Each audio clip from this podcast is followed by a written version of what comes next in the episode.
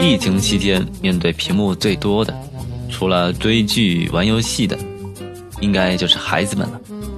电子产品的过度使用会让家长们担心，然而线上课程的大量普及，让孩子们不得不花费大量的时间在网络上。其实这也是个好事儿，让孩子们了解，除了游戏和视频这些娱乐功能之外，网络也是知识的海洋。当然啊，抛开电子网络和电子产品，除了学业之外，让孩子们亲身从事园艺活动，对他们是非常有益的。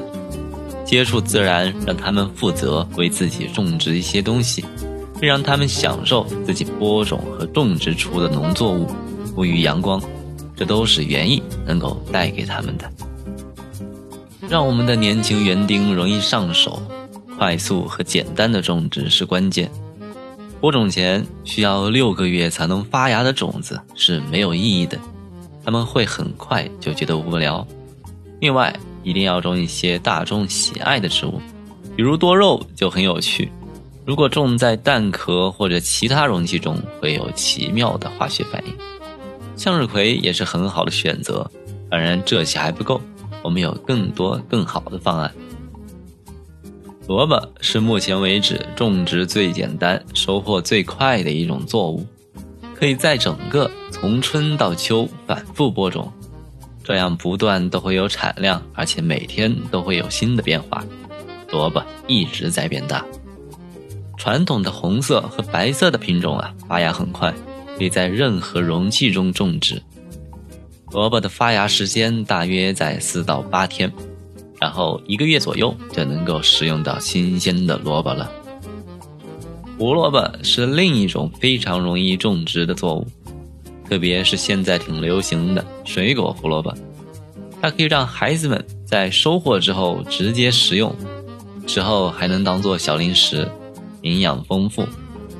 胡萝卜地表的植物露出的茎啊，能够非常直观的反映植物的生长状况，它们蓬松的叶子。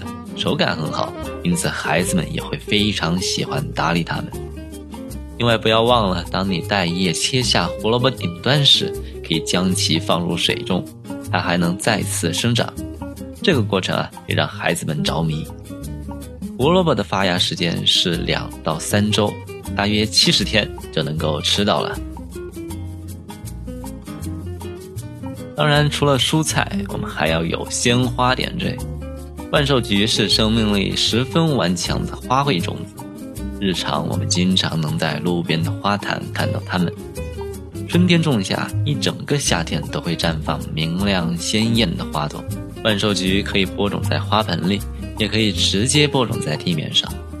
在家里开辟一片小区域，随意播下一点儿，它们就会兀自生长。万寿菊的种子颗粒分明，很容易处理。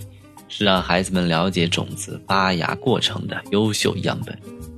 另外，大家可能想不到，有这样颜值的万寿菊还可以驱除粉虱，因此，如果在同一区域种植了西红柿，万寿菊自然会起到威慑害虫的作用。万寿菊的发芽时间大约是五到十天。定期施肥和浇水是种植西红柿的关键。孩子们喜欢浇水。其实只要有任何玩水的借口，他们都会喜欢。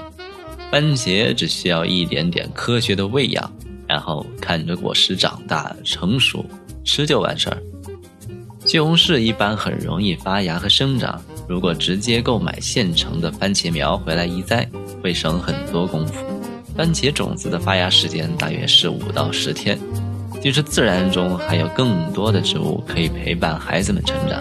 希望以上的这样一些内容啊，可以给各位家长一点启发，和孩子们一起种植，一起享受户外的种植活动吧。那么这期节目就到这里。如果关于本期节目有什么疑问和想法，可以在易在乐问答小程序中给我们留言。奇哥频道已经在阳台种菜公众号。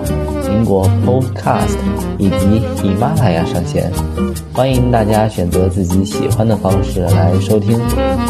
我是奇哥，我们下期见，拜拜。